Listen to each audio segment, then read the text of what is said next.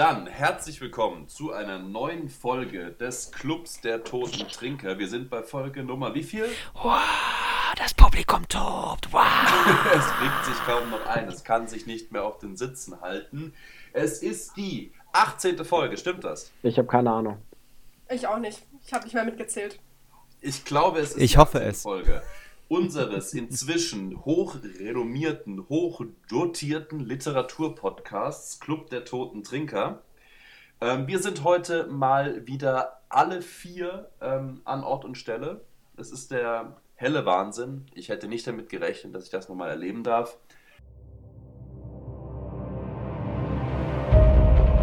Diese Leute, die sind dumm und naiv und die haben keine Fantasie. Ich spreche nicht, weil ich in ein Interview für Millionen von Menschen und nicht für Sie. Ich verdanke der Literatur, dass sie mich in Bereiche geführt hat, die mein eigenes Erleben niemals auch nur gestreift hätte. Spritzt man ein bisschen Gift hinein und das Ganze entzündet sich und dann kommt ein erregter Stil zustande. Das sind intellektuelle Menschen. Ich verurteile jetzt nicht alle Intellektuelle. Ich äh, beachte mich selber als intellektuell. Sie sollten, glaube ich, nicht immer die große Literatur herbeizitieren, wenn Sie wenn wir mit literarischem Fastfood zu tun haben. Nein. Ficke, du fickst, er fickt. Wir alle ficken. Wir müssen ficken. Warum fickt er nicht mit ihr? Der Club der Toten Trinker. Ähm, wie geht's euch allen? Man lebt. Das klingt sehr traurig. Ja. Jonathan, wie, wie geht's dir in, im fernen Tübingen? Man Ja. verwest so vor sich hin. Und Thilo? Besser als Lenz. Also der nicht der historischen Figur, sondern der Erzählungsfigur. Ja, es wäre auch traurig, wenn es dir schlechter als Lenz gehen würde. Aber ich finde es sehr schön, dass du gleich deinen ersten Wortbeitrag mit einer literarischen Referenz einleitest. Ja, ich dachte, ich werde mal seriöser. Ja, das ähm, ist vielleicht keine schlechte Idee und das zeigt vielleicht unserem Publikum auch, dass wir es tatsächlich ernst meinen mit ähm, diesem Literaturpodcast. Und das ist eine Drohung. Business. Das ist in der Ja. Tat eine Drohung. Das ist eine, äh, sogar eine sehr schwere Drohung. Ähm, aber kommen wir zu dem heutigen Buch, mit dem wir uns heute beschäftigt haben. Genauer gesagt, wir beschäftigen uns heute mit einer Novelle. Ist das richtig? Ja, Korrekt. Be beste Frage. Ja, genau. Ja, Wie in der Schule. War Hitler gut oder schlecht? Schlecht. Richtig. exakt. Ähm, wir beschäftigen uns heute mit einer Novelle, die gerade den Deutschen Buchpreis gewonnen hat. Wir sind sowas von aktuell, das geht auf keine Kuhhaut. Und ähm, zwar, besch- ja, ja, vor allem, weil man heutzutage nicht mehr Kuhhäute verwendet, um Sachen darauf zu schreiben. Just saying. okay. Okay, es geht auf keinen ähm, Touchscreen. Oder so, ja. Okay. Jedenfalls, den Buchpreis gewonnen hat ähm, im, vor wenigen Wo Wochen Bodo Kirchhoff mit seiner Novelle Widerfarnis. Mama, Papa, ich bin so aufgeregt. Ich fahre jetzt los in die Stadt zur Universität. Mein Junge, Mein Junge, bitte fahr nicht. bitte fahr nicht. Mama, Papa, ich muss. Widder, fahr nicht. Ähm, worum geht es da? Der ehemalige Verleger und Buchhändler Justus Reiter hat sich, nachdem er seinen Verlag und sein Geschäft verkauft hat, in eine Wohnung in einem Apartmentkomplex in den Südtiroler Alpen zurückgezogen, wo er sehr zurückgezogen zwischen den Artefakten seines Lebens vor sich hin lebt. Eines Abends steht eine Dame seines Alters, etwas jü- jünger vielleicht, Leonie Palm, vor seiner Tür und sie hat sich ebenso wie er selbst nach dem Verkauf ihres Geschäfts, einem Hutladen, in die Alpen zurückgezogen. Und nachdem man zusammen ein paar Gläser Rotwein getrunken und ordentlich viel geraucht hat, filterlose Zigaretten versteht sich, beschließt man mit dem Auto noch zu einem Berg zu fahren und dort den Sonnenaufgang anzuschauen. Doch bald wird klar, dass diese Reise weitergehen wird und die beiden fahren einfach immer weiter nach Italien und schließlich bis nach Sizilien hinunter. Und während sich diese beiden Menschen im Herbst ihres Lebens immer näher kommen, rücken auch die tagesaktuellen Krisen immer näher. Und welche Krise das genau ist, das kann man sich vielleicht schon denken. Bodo Kirchhoff Widerfahrnis 1 Diese Geschichte, die ihm noch immer das Herz zerreißt, wie man sagt, auch wenn er es nicht sagen würde, nur hier, ausnahmsweise, womit hätte er sie begonnen? Vielleicht mit den Schritten vor seiner Tür und den Zweifeln, ob das überhaupt Schritte waren, oder nur wieder etwas aus einer Unruhe in ihm, seit er nicht mehr das Chaos von anderen verbesserte, bis daraus ein Buch wurde. Also waren das Schritte abends nach neun, wenn hier im Tal schon die Lichter ausgingen, oder war da etwas mit ihm? Wenn nämlich sein ewiges Metallfeuerzeug aufschnappte, beendete das Geräusch jeden Spuk, auch den von innen. Und mit der Zigarette im Mund holte Reiter, genau an der Stelle hätte er den Namen eingeführt, eine Flasche von dem apulischen Roten aus einem Karton im Flur, die vorletzte. Der Wein um diese Stunde, das friedliche Laster, das einen entfernt von der Welt, all ihrem Elend, selbst was vor der eigenen Tür geschieht, muss man nicht wissen. Also, Frage an euch. Widerfährt einem hier Fantastisches und läuft es, wie die FAZ schrieb, Bodo Kirchhoff zu großer Form auf oder widerfährt einem hier Schreckliches? Was sagt ihr dazu? Ähm, ich bin da ganz auf der Seite der ähm, MDR Kulturredaktion. die, ähm, ja, fand ich auch sehr schön, die, was die geschrieben die, die, ähm, die Rezension zu Widerfahrenes übertitelt haben mit Tief ins Kitschbad getaucht.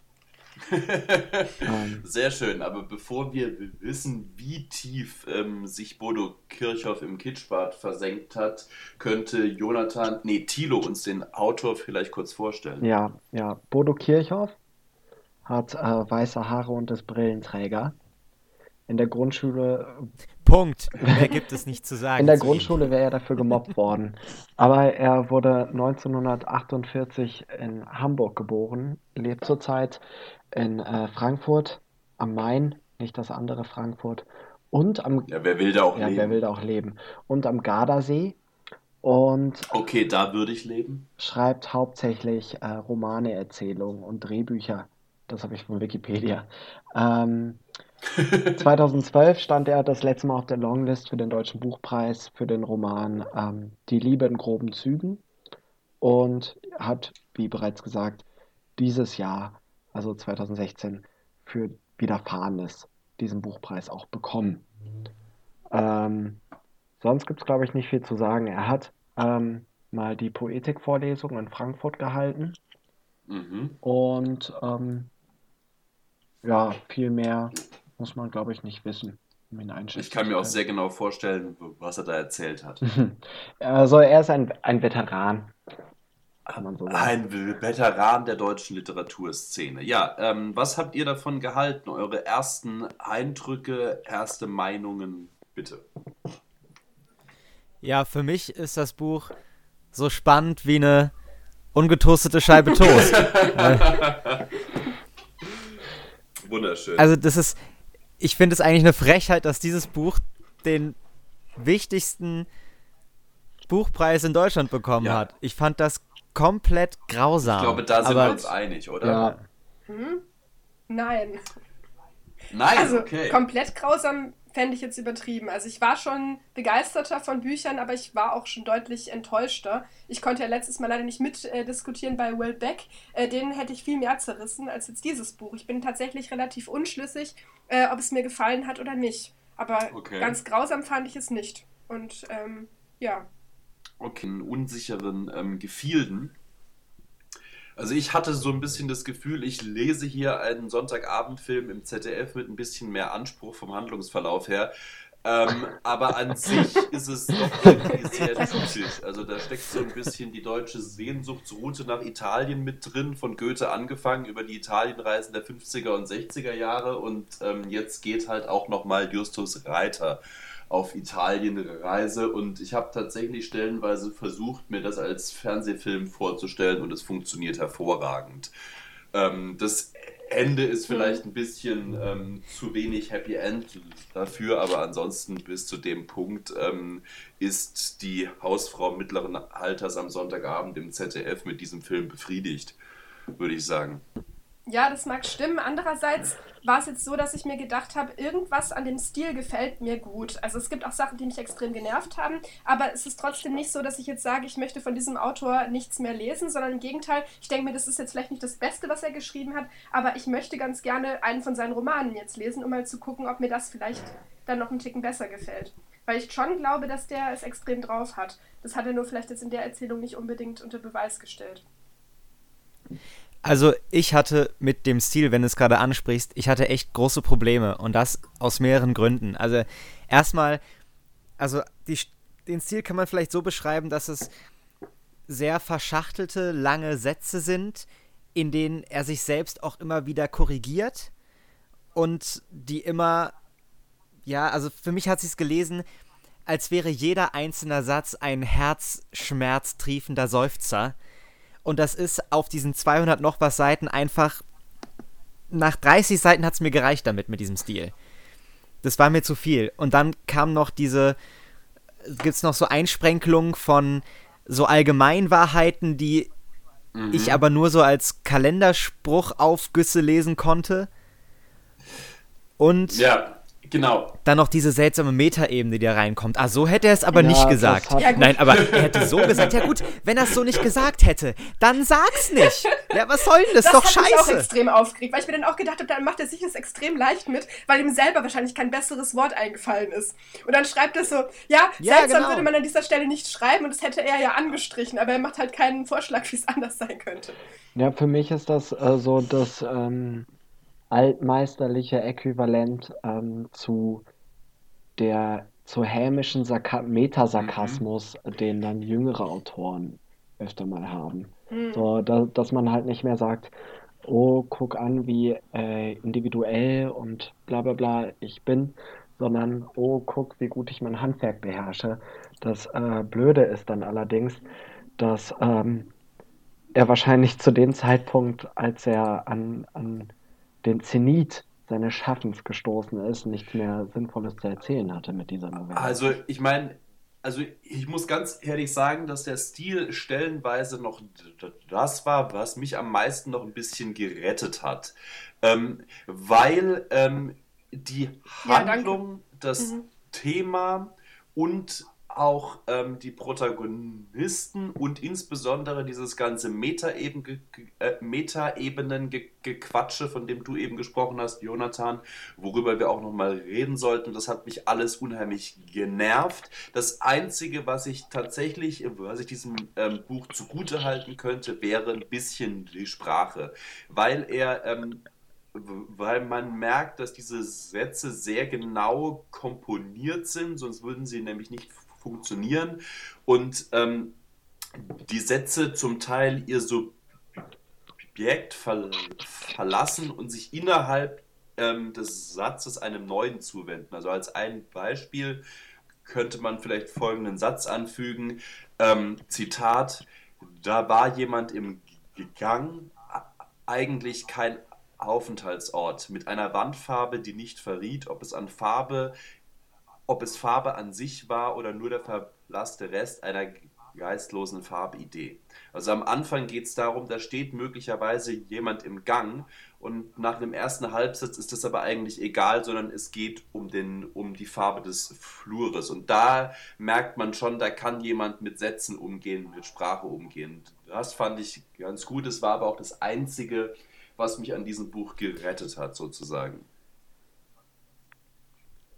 Hm. Ja, stimmt, da muss ich dir zustimmen. Ja, aber da auf jeden Fall ähm, sehr gut ineinander eingeflochten.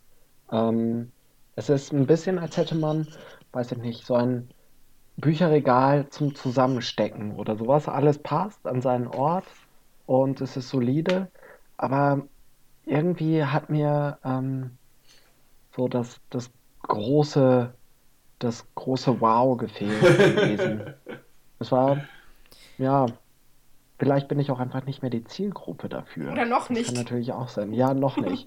vielleicht, vielleicht also, in 50 Jahren. Ja, eben. Hm. Also ich fand auch noch zu dem C, was du gemeint hast, die Sätze gibt es und die sind auch zum Teil ganz schön. Aber ich fand, das wurde mir erstens zu viel gemacht. Das hat dann irgendwann bei mir so ein Überfliegen nur noch der Seiten geführt, weil mich dann doch die Sprache selbst nicht so krass gepackt mhm. hat.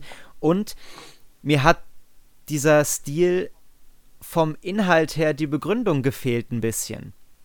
Also es ist ja schön und gut, dass er sowas kann und das ist ja auch irgendwie toll, aber wo korrespondiert das mit dem, was in dem Buch geschieht? Weil, wenn du sagen würdest, ja gut, äh, es geht mhm, in ja. äh, nicht geahnte Wege weiter, du weißt nicht, was passiert und deswegen verliert sich auch eigentlich das, der Inhalt des Satzes selbst zum Großteil. Aber das Buch ist so vorhersehbar.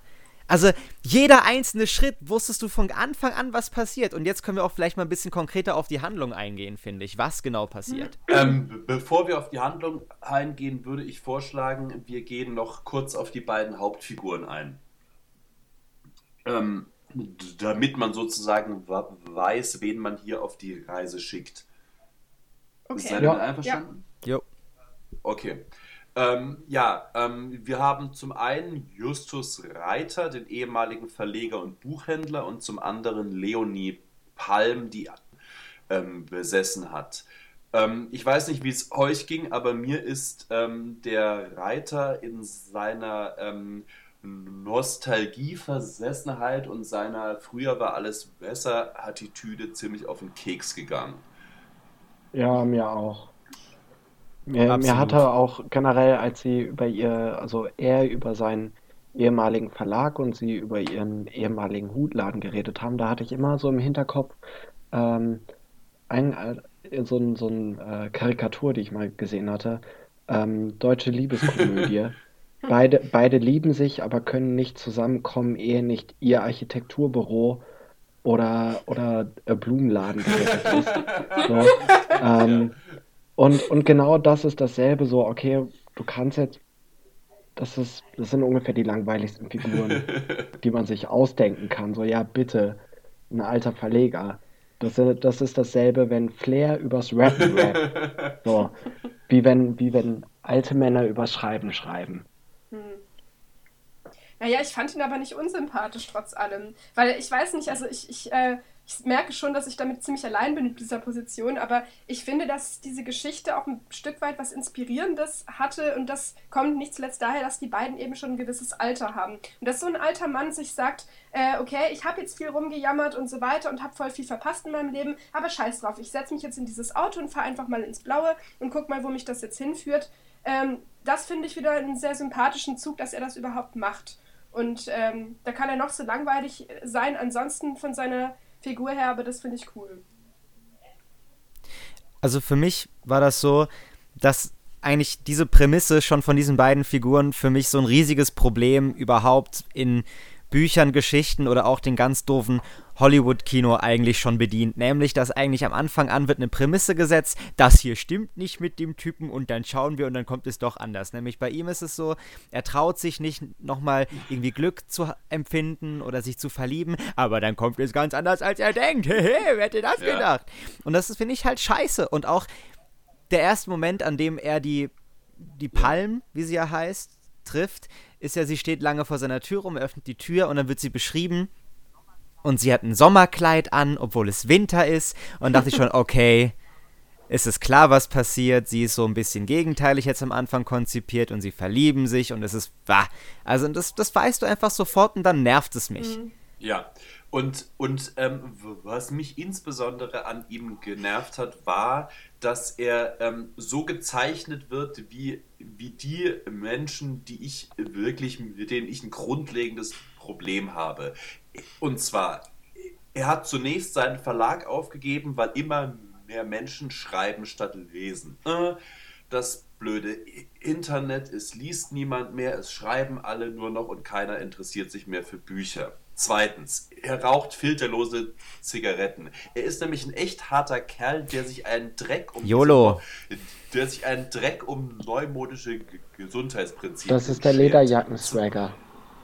Ähm, drittens, er trinkt italienischen Wein und hat ein Buch Oh, für jede warte, Stimmung. Das heißt, darf er, ich kurz da einhaken? Das heißt, Wenn ja, ich noch natürlich. einmal den Ausdruck der äh, Dings, wie heißt das nochmal? Apulischer Wein. Apulischer Roter. Ja. Oh, wenn, wenn, wenn ich das noch einmal lesen muss, ich glaube, dann kotze ich einfach an die Wand. Nein, aber er trinkt italienischen Wein und hat ein Buch für jede Stimmung. Das ist so ein richtiger Genussmensch. Und dann legt er auch noch unheimlich viel Wert auf die Beschreibung des Haptischen. Also das Feuerzeug wird entzündet, die Weinflasche wird geöffnet und die Lederjacke, der man ihre Abgegriffenheit anzusehen meint und so weiter und so fort. Und die Lederjacke ist auch noch hergestellt worden in einer Zeit, als noch als es noch kein Internet gab und so weiter und so fort. Also dieses permanente, der sich nicht mit den Modernitäten der aktuellen Welt angefreundet hat und so weiter, ist mir tierisch auf den Keks gegangen. Zustimmung oder Gegenstimmen? Okay. Ja. Nö, stimme ich dir zu. Also, das ist komplett meine nee, Meinung. total. Ich bin da ganz bei dir. Ich nicht. Also, ja, es gab, wie gesagt, Protagonisten, die deutlich mehr auf den Keks gegangen sind. Zum Beispiel der von unserem letzten Buch. Weil das sind Menschen, mit denen ich nichts anfangen kann. Aber ja, gut. Okay, Deine Mutter. Ähm, nachdem wir jetzt ähm, so, so viel über Justus Reiter geredet haben, könnte man vielleicht noch kurz über Leonie Palm reden, was das für eine Frau ist. Ja, das ist ganz schön. Du hast eigentlich gerade ihren gesamten Charakter Mhm. zusammengefasst. Weil sie hat halt keinen. Also, sie ist irgendwie so eine Projektionsfigur für Reiter, um ehrlich zu sein. Man findet keinen so richtigen Charakterzug bei ihr, außer dass sie ihre Tochter vermisst und dadurch insgesamt sich für, für Kinder einsetzt, um jetzt noch nicht zu hart zu spoilern.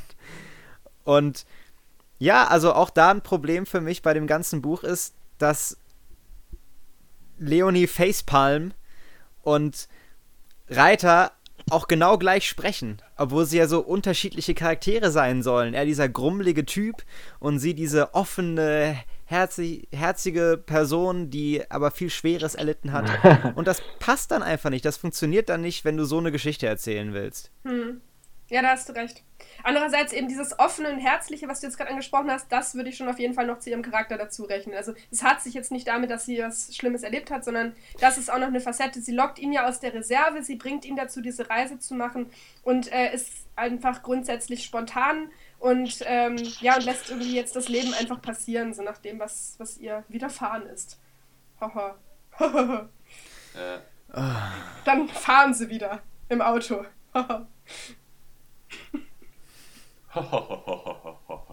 Okay, ähm, vielleicht können wir.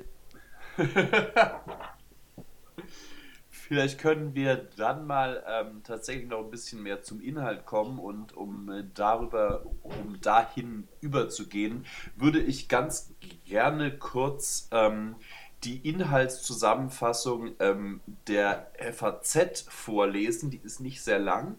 Und ich möchte vorausschicken, dass die FAZ dieses Machwerk sehr positiv rezensiert hat.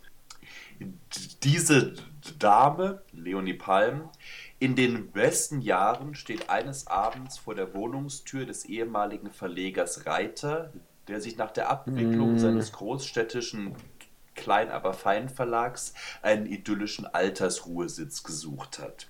Mit schönen Frauen hatte er weniger Geschick als mit schöner Buchgestaltung, doch in Gegenwart der literaturbegeisterten Leonie Palm wird aus dem einsamen Ruheständler ein verliebter Spontanreisender, der eine nächtliche Spritztour über die österreichische Grenze zum Achensee zur Fahrt durch ganz Italien erweitert.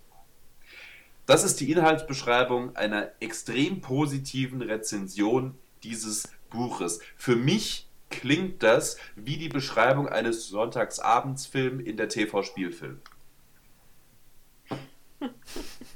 Ja, Oder? Ja. Mhm. Absolut. Ja, man könnte Schon, das Ding auch sehr gut ja. verfilmen, ohne Zweifel. Ja, es ist halt ein Roadtrip für Rentner. Roadtrip! Ja, das trifft es tatsächlich sehr gut. Das ist, ja, das, äh, das ist chic. Im Altersheim für, bist.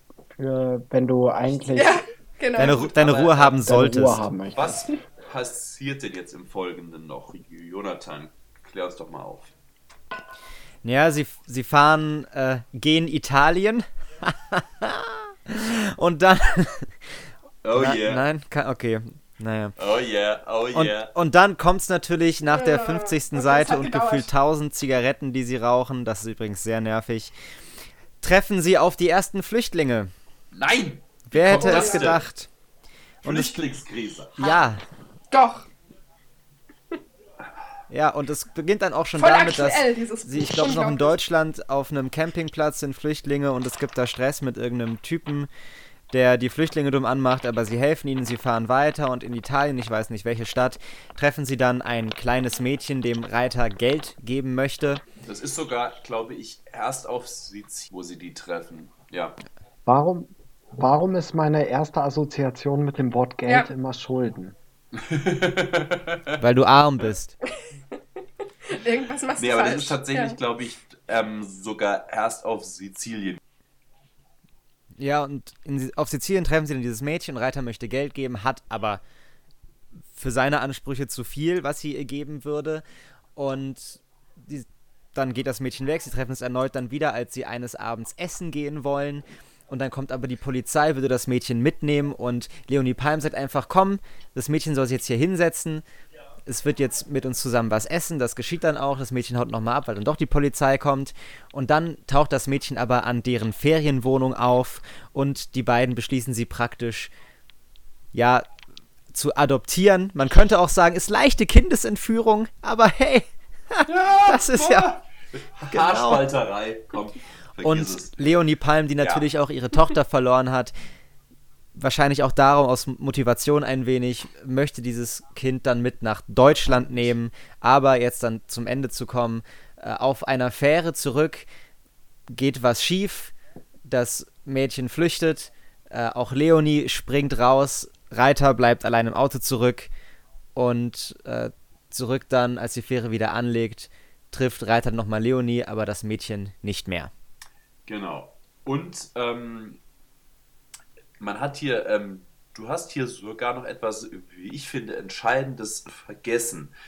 Denn, dass sich, ähm, also zum einen, es kommt halt noch die Flüchtlingsthematik in Form eines immerhin dummen Mädchens, das sagt nichts, also es könnte möglicherweise was sagen, aber es sagt nichts. Ähm, und das stößt mir bes besonders auf, weil Kirchhoff dadurch hatte, ähm, bewahrt er sich davor, einem Menschen, dessen Schicksal, wenn er das nicht macht und es trotzdem von der Seite angeht, warum beschäftigt er sich überhaupt mit dem Thema? Und das Zweite ist, was mir wirklich letzten Endes noch die letzte Zacke aus der Krone gehauen hat, war, dass am Ende steht das Bild des arrivierten deutschen Bildungsbürgers, der verzweifelt in der italienischen Nacht liegt und hilflos versucht, eine Flasche Wein zu öffnen und schließlich von einem afrikanischen Flüchtling gerettet wird. Ah, das stimmt, ja, nicht ja, ja. gewissen Komik. Das hätte ja, eine ja, sehr ja. feine, schöne Ironie. Das Blöde ist nur, dass ich mir ziemlich sicher bin, dass Kirchhoff es ernst meint. Natürlich meint er das ernst. Ja. Absolut, ja. Da ist keine Ironie in diesem einzelnen Text Mhm. fetzen. Nee, nix.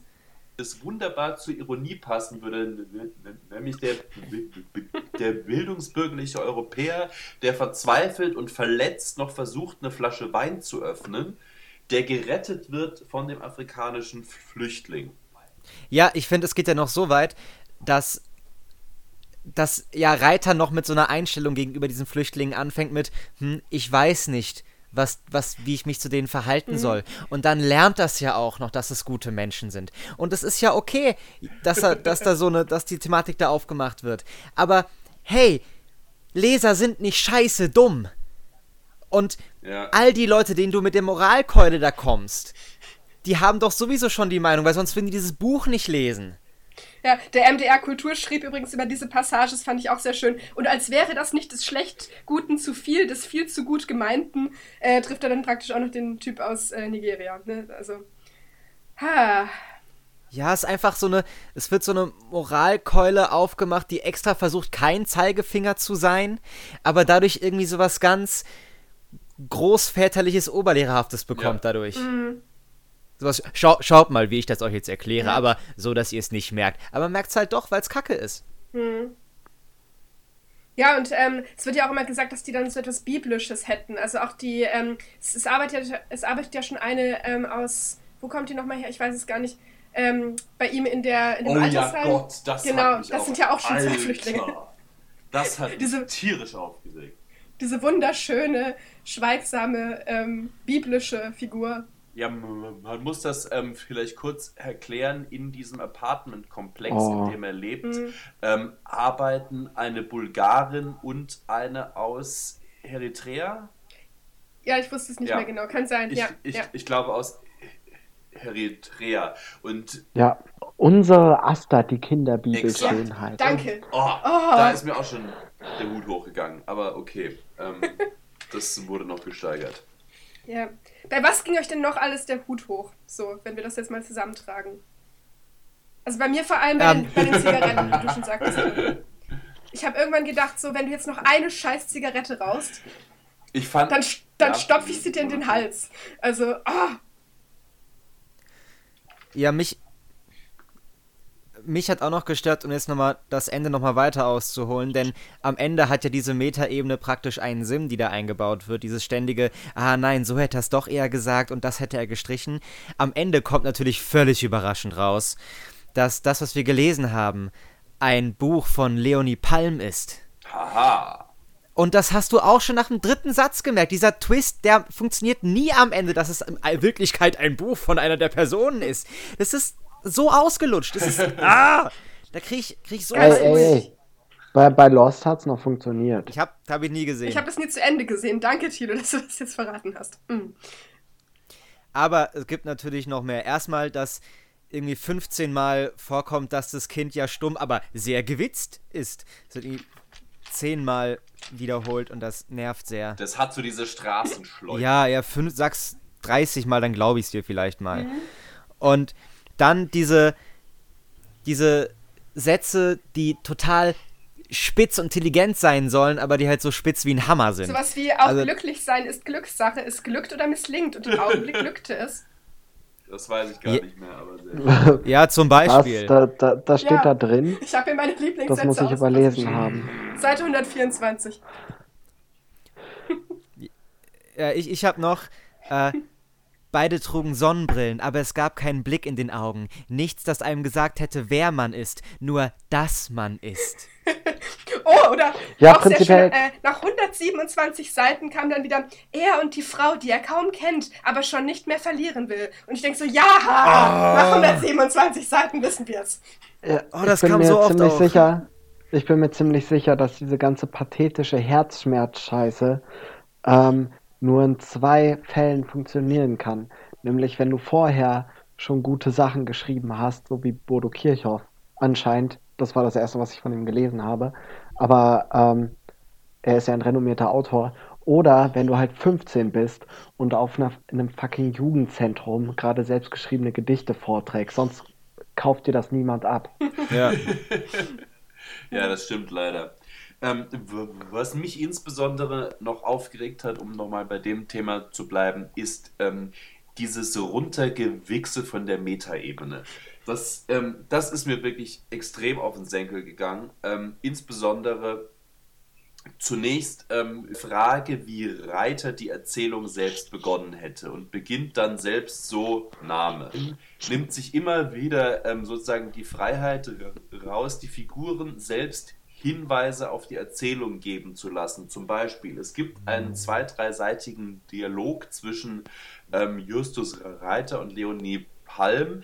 Und am Ende meint Reiter, er möge keine langen Dialoge und hätte die früher in den Manuskripten, die er als Verleger zube zugeschickt bekommen hat, immer weggestrichen. Aber Sie und ich sind hier ja nicht in einem Buch. Und ich glaube, das ist einfach, das ist einfach deutscher Humor. Nee, das ist kein deutscher Humor, das ist schlechtes Nutzen der Metaebene, weil dir da Ja. so, haha, Ja, Simon, und hier, Simon, ja. wir sind ja nicht in einem Buch, aber eigentlich sind sie ja in einem Buch und das ist dann so voll krass von der Metaebene runter. Alter! Oder auch ein schönes Äh, Beispiel, ja. Zitat, zu Bett.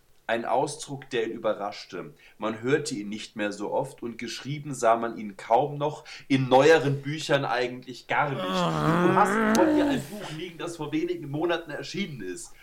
Und es ist so dermaßen, ah, das hat mich wirklich aufgeregt. Ja, ich, also ich Mhm. weiß, warum Leonie Palms Buch nie erschienen ist. Ja. Wenn, wenn sie so auch geschrieben hat, das war echt. Nee, Tja. Das war nichts. Ja, aber also grundsätzlich finde ich diese Thematik äh, gar nicht unspannend, was man eigentlich erzählen kann und wo da die Grenzen sind. Also was man halt mit Worten nicht mehr beschreiben kann. Das wird ja auch oft thematisiert so. Wirklich? Das Thema ist seit dem Dadaismus für Ja. mich beendet. Äh, Ha. wo denn? Also ich, ich weiß nur, dass dieses Mädchen halt nicht spricht, aber sonst fand ich, dass da sehr wenig Richtung, oh, das kann ich jetzt aber nicht aussprechen, gesagt wurde. Und auch das Mädchen nicht spricht, ist ja jetzt auch nicht. Also. Naja, zum Beispiel, wo sie da in, diesem, äh, in dieser Stadt rumlaufen und dann halt gesagt wird, ja, es sind so viele Farben und Eindrücke und hier und da und das ist aber eher was fürs Auge und nichts zum Lesen oder so. Also nicht, nichts fürs Buch. Und das habe ich, das Gefühl hat man ja oft, wenn man reist, dass man halt so voller Eindrücke ist, dass man überhaupt nicht wüsste, wie man das jemandem erzählen soll oder auf Bildern festhalten soll oder in irgendeiner Weise kon konservieren soll, außer in der eigenen Erinnerung. Ja, dafür labert er aber ziemlich viel von der Reise, dafür, dass er das nicht kann. Ja, das stimmt. Aber an manchen Stellen weist er schon auf solche Sachen halt hin, dass es eigentlich unmöglich ist, jetzt an dieser Stelle äh, das zu beschreiben. Ja, aber dann hat, finde ich, da das Problem, dass das vorher in Verbindung gebracht wurde mit dieser Metaebene. Weil Mhm. dann hast du wieder das Ding, dass du sagst, ja gut, also nochmal eine Thematik, in der du sagst, ja, eigentlich kann ich das nicht, aber ich mach's trotzdem. Mhm. Ja, das, das war so ein bisschen der Punkt, dass ich ständig das Gefühl hatte, er sagt jetzt hier irgendwas, ja, das geht aber eigentlich nicht und dann wird es eben gemacht und das wird mir hier irgendwie so als der große Twist irgendwie verkauft. So, haha, ähm, das hat er früher in seinen Büchern gehasst oder dieses Wort kann man eigentlich nicht verwenden, aber ich verwende es jetzt hier. Und das, ah, ja, okay, ich reg mich viel zu sehr drüber auf, aber okay. Ja, also ich, Ich ich, würde vielleicht noch ähm, einmal noch drüber reden wollen, warum das dieses Buch denn überhaupt diesen Preis gewonnen hat. Ja, ja, ja, darüber würde ich auch gerne reden.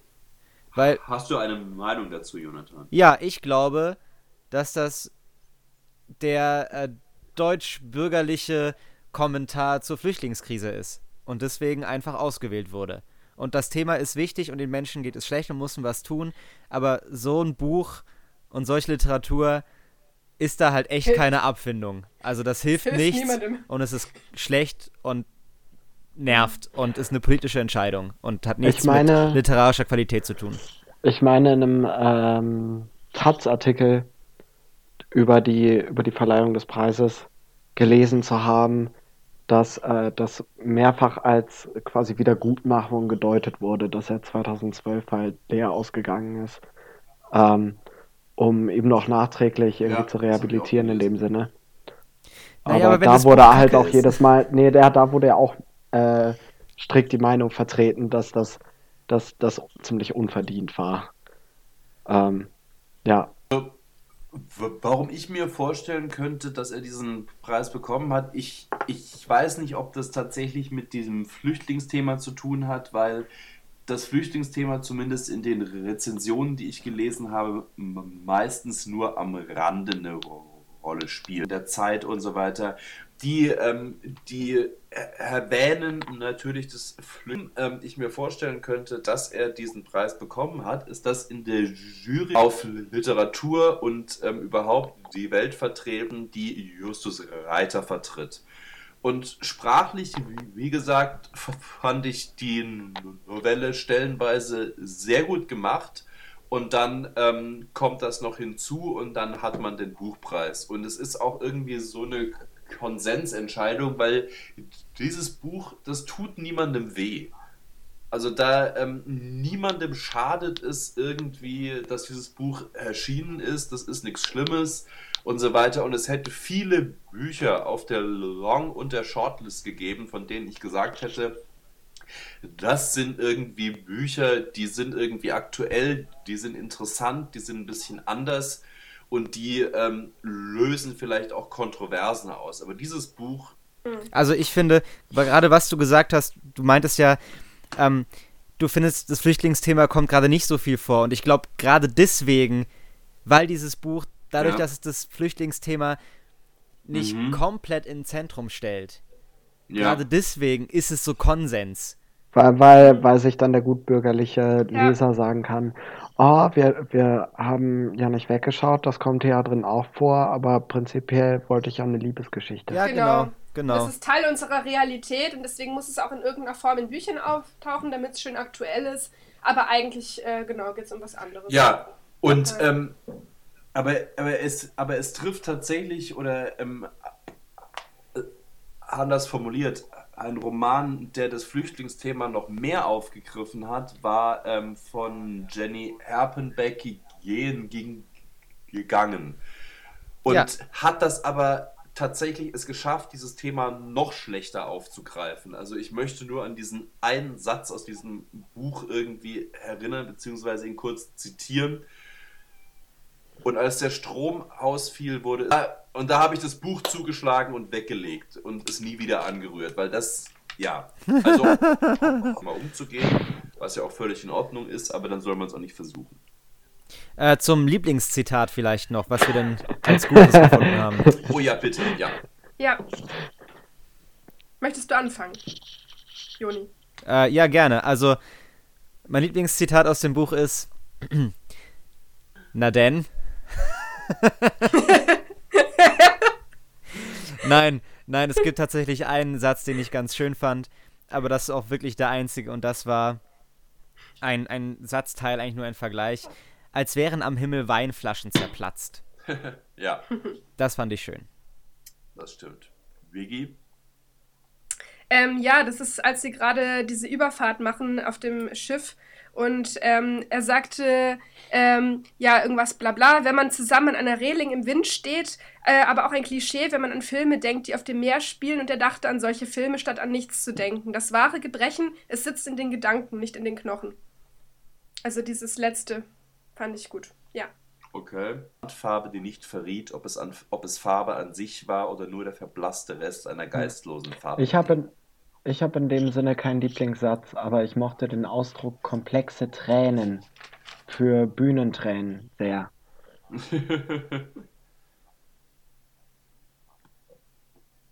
Nun gut, dann kommen wir zur Bewertung. Jonathan, möchtest du anfangen? Und eins möchte ich noch hinzufügen. Es gab mal einen Satz, wo er sagte, ähm, er holte eine Zigarette aus dem Päckchen, aber ließ sie neben dem Feuerzeug liegen, wie eine kleine Drohung. Keine Fragen mehr oder ich rauche. Und ich dachte mir in diesem Moment, bitte keine Fragen mehr und ähm, bitte rauch nicht mehr. Und dann hat sie auch, dann hat das Mädchen die Zigaretten geklaut, aber leider hat er sie ja wiederbekommen. Ein Satz, der zu viel versprochen hat, was es nicht halten konnte. Naja. Ja, also anstrengend zu lesen auf Dauer unendlich vorhersehbar. Hier nochmal auf, auf die Gattungsbezeichnung Novelle verwiesen, die ja zumindest nach Goethe-Definition eine Geschichte, die es so noch nicht gegeben hat, bezeichnet. Stimmt. Deswegen Thema eigentlich verfehlt, Flüchtlingsthematik sehr schlecht eingearbeitet, meiner Meinung nach. Oh, warte. Ähm, im, in Anlehnung daran, kann man denn heutzutage dann überhaupt noch Novellen schreiben? Wie auch immer. äh, von mir sehr, sehr unverdient den Preis bekommen. Zwei von zehn. Alles klar. Thilo. Äh, ich gebe diesem Buch ähm, so ein umgeschüttetes Rotweinglas auf dem einzigen Badezimmervorleger, den du hast. Und du denkst dir, mega schöne Farbe, aber das kriegst du nie wieder raus. Okay. Ähm, Vigi? Ja, ähm, es fiel mir sehr schwer diesmal. Ähm, auf der einen Seite ist es keine besonders geglückte Vermischung einer Liebes- und einer Flüchtlingsgeschichte. Ähm, ein bisschen zu gut gemeint, kitschig, mit etwas blassen Figuren und der Stil ist manchmal anstrengend. Es wird zu viel geraucht. Äh, auf der anderen Seite finde ich das für mich das Kernthema eigentlich recht faszinierend, nämlich diese Widerfahrnisse, dass man einfach im Leben manchmal von Situationen überrumpelt wird oder von Ereignissen, äh, die man nicht vorausgesehen hat und die einen dazu bringen, auch vielleicht was völlig anderes zu tun, als man dachte. Ähm, ja, und ich lese sowas, was irgendwie auch einen grundpositiven Ton hat, lieber als zum Beispiel ein Noel Beck. Ähm, finde das auf irgendeine Weise inspirierend und ich finde den Stil interessant genug, um zu sagen, dass ich mehr von dem Autor lesen möchte. Was trotz allem noch eine Leistung ist. Und deswegen gebe ich fünf Punkte. Okay. Ähm, ich muss sagen, dass mir dieses Buch ähm, größtenteils enorm auf die Nerven gegangen ist. Ich glaube, das ist im Verlauf dieses Podcasts auch deutlich geworden, ähm, dass mir dieses Buch tierisch auf den Keks ging. Ähm, ich mochte die Handlung nicht wirklich, weil ähm, ich habe das schon mehrmals gesagt, ich das Gefühl hatte, ich folge einem ZDF-Sonntagabendsfilm. Ähm, mir haben die beiden Figuren nicht gefallen, weil insbesondere Reiter viel zu sehr der, ähm, der ähm, Gegenwartsverweigerer mit früher war alles besser Attitüde ist. Und ähm, wenn ich noch einmal lesen muss, dass ja irgendein Gegenstand noch aus der Zeit vor dem Internet stammt und dass damals noch ähm, Sachen hergestellt wurden, die länger als fünf Jahre halten, dann kriege ich eine Rappe. ähm, sprachlich stellenweise fand ich es wirklich gut. Das ähm, muss man ihm lassen. Wenn er in seinen anderen Romanen den sprachlichen Stil so hat, aber ähm, schönere Figuren und eine bessere Handlung hat, dann ähm, würde ich auch noch was anderes von ihm lesen. Aber hier geht es um diese Novelle, um Widerfahrenes. Von mir gibt es ähm, zweieinhalb von zehn Punkten. Wunderbar. Ja. Dann machen wir doch Abschluss. Genau. Damit, ähm, damit wären wir an diesem Punkt angelangt. Ähm, ich hätte noch eine Frage. Gab es irgendwas Literarisches im Verlauf der letzten Woche, ähm, was wir noch, oder im Verlauf der letzten Wochen, was wir noch dis zu diskutieren hätten? Abgesehen, die Slam-Meisterschaften. Die Slam-Meisterschaften. Willst du uns kurz was davon erzählen? Du warst die Einzige, die dort war. Genau, ich war praktisch die Korrespondentin äh, des Clubs der Toten Trinker ähm, vor Ort, habe mir ähm, eine Vorrunde, das ein Halbfinale und das Finale angeschaut, das Teamfinale leider nicht mehr. Und ähm, ja, es war, äh, also das Finale war relativ unspannend tatsächlich, weil keine so besonders spektakulären Texte dabei waren, die man jetzt total im Gedächtnis behalten würde. Gewonnen hat äh, Philipp Schachenberg, Schari, der einmal deutscher Meister war, ich glaube 2009 und jetzt auch sein zehnjähriges Bühnenjubiläum feiert, äh, dem alle es, glaube ich, gönnen, weil er ein großartiger Poet ist. Und äh, genau, und Team LSD hat den Teamwettbewerb gewonnen, äh, auch zwei Altmeister. Und ähm, ja, deswegen irgendwie äh, so ein Gruß aus der Vergangenheit. Aber trotz allem eine schöne Meisterschaft. So wie widerfahren ist, ein Gruß aus der Vergangenheit. ja. Ähm, ich habe tatsächlich, ähm, habe ich noch irgendwas Literarisches in petto? Ja, ich habe mich sehr über den Literaturnobelpreis für Bob Dylan gefreut.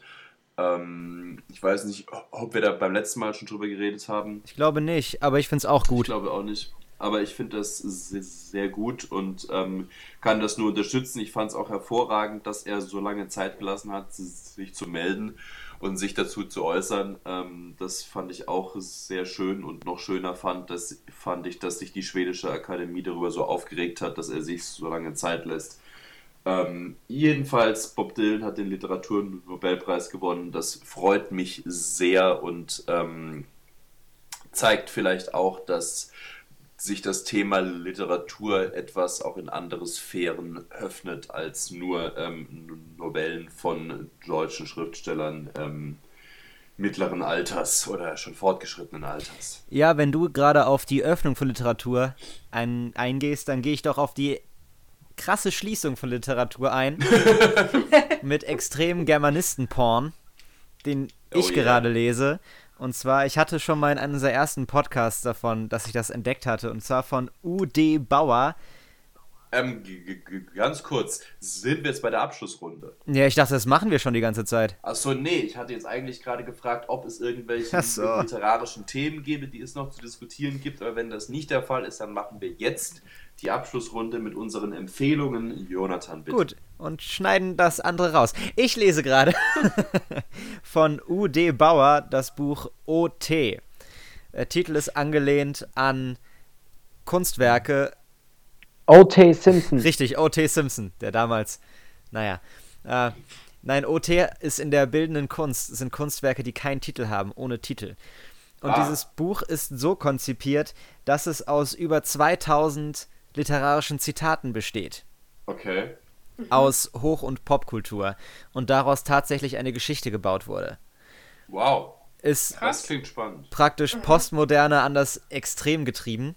Mhm. Und die Geschichte wirkt zum Teil ein bisschen holprig. Es, die Sätze greifen zum Teil nicht wirklich so gut ineinander. Man merkt einfach, es ist zusammengeschustert. Aber es entsteht tatsächlich eine Geschichte und diese Sätze sind so geil.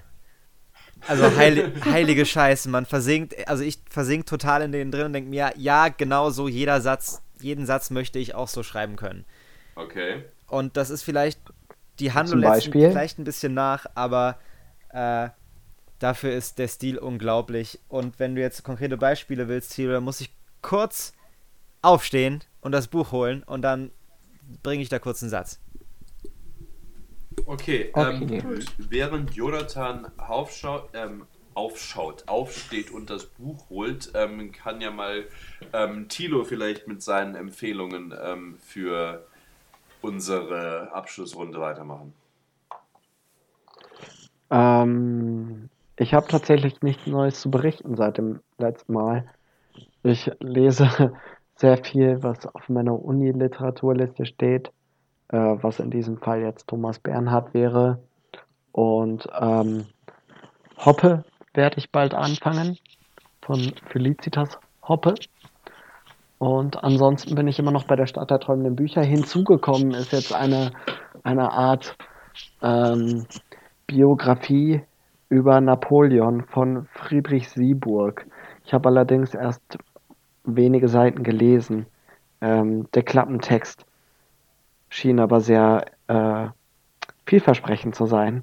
Und der Preis ist hinten noch in D-Mark angegeben. Früher war alles besser, das wissen wir ja, seit widerfahren ist. Ich bin gespannt. Biggie. Ähm, ja, ich kam in letzter Zeit nicht so viel zum Lesen. Ich, äh, es ist mir etwas peinlich, das zu sagen, aber ich lese gerade ein Geo-Epochenheft über den Kapitalismus. das war eine wahnsinnige Hochkultur. Okay. Äh, ja, und äh, das Sams mal wieder. Kann ich auch sehr empfehlen zum Einschlafen. Ähm, genau. Alkoholisch sagen wir gar nicht mehr, was uns beschäftigt hat, oder? Bier, Wein, Punkt, oder? Talamont mit Ginger Ale. Ah, wow. Ja. Okay, okay, okay, okay. Und ich habe neulich einen extrem guten Moskau Mule selbst gemacht, um mich selbst wow. zu loben. Wow. Das kann natürlich jetzt jeder sagen. Ähm, das können wir ja nicht nachweisen. Ja. Sand du letztens mal ein? Nein, nein. Nein, okay. Gut, dann möchte ich noch sagen, was ich zu empfehlen habe. Ich lese gerade, ähm, und das ist auch jetzt sehr Germanisten-nerdig, aber nichtsdestotrotz möchte ich es kurz erwähnen. Ich, ich lese gerade eine Biografie von Christian Dietrich Krabbe, einem deutschen Dramatiker aus dem 19. Jahrhundert. Und das ist wirklich, das ist ähm, köstlich, weil dieser Typ die abgefahrensten Dramen überhaupt geschrieben hat und es gibt so wunderschöne Stellen, in denen Zeitgenossen berichten, wie sie diesen ähm, Schriftsteller wahrgenommen haben. Und es gibt zum Beispiel die eine Stelle, wo Heinrich Heine davon berichtet, dass er einer Bekannten von ihm ähm, das Manuskript eines Dramas von Krabbe gegeben hat und, und besagte Bekannte ihn noch am späten Abend zu sich rief, er möge das Manuskript doch bitte aus ihrem Haus entfernen. Sie können nicht schlafen, wenn das Manuskript da wäre. ähm, so, so, solche Sachen, also tatsächlich sehr, sehr amüsant mit dem Leben von Christian Dietrich Krabbe, kann man sich mal beschäftigen. Ansonsten ähm, habe ich angefangen, eine Netflix-Serie zu schauen, The Crown, über das Leben von ähm, Königin ähm, Elisabeth II. von Großbritannien, beziehungsweise ähm, den Commonwealth-Staaten. Und ähm, das ist tatsächlich eine sehr gute Serie und vor allem hat man das Gefühl, man lernt etwas über Geschichte und über ähm, die Geschichte der Monarchie in Großbritannien. Kann ich jedem nur empfehlen, ähm, finde ich sehr gut. Sowas mag ich, das gucke ich dann auch mal. Schön. Ja. Und ähm, ja, ähm, Jonathan, hast du jetzt noch ein paar Zitate für uns? Äh, ja, ich habe jetzt einfach, das sind nur zwei Sätze, aber ich fand die, bei mir sind die irgendwie hängen geblieben und ich fand die sehr schön. Nee, drei Sätze sogar. Meine Existenz hat zeitlebens immer gestört. Aufregen kann ich sie alle. Jeden Einzelnen beruhigen geht über meine Kraft.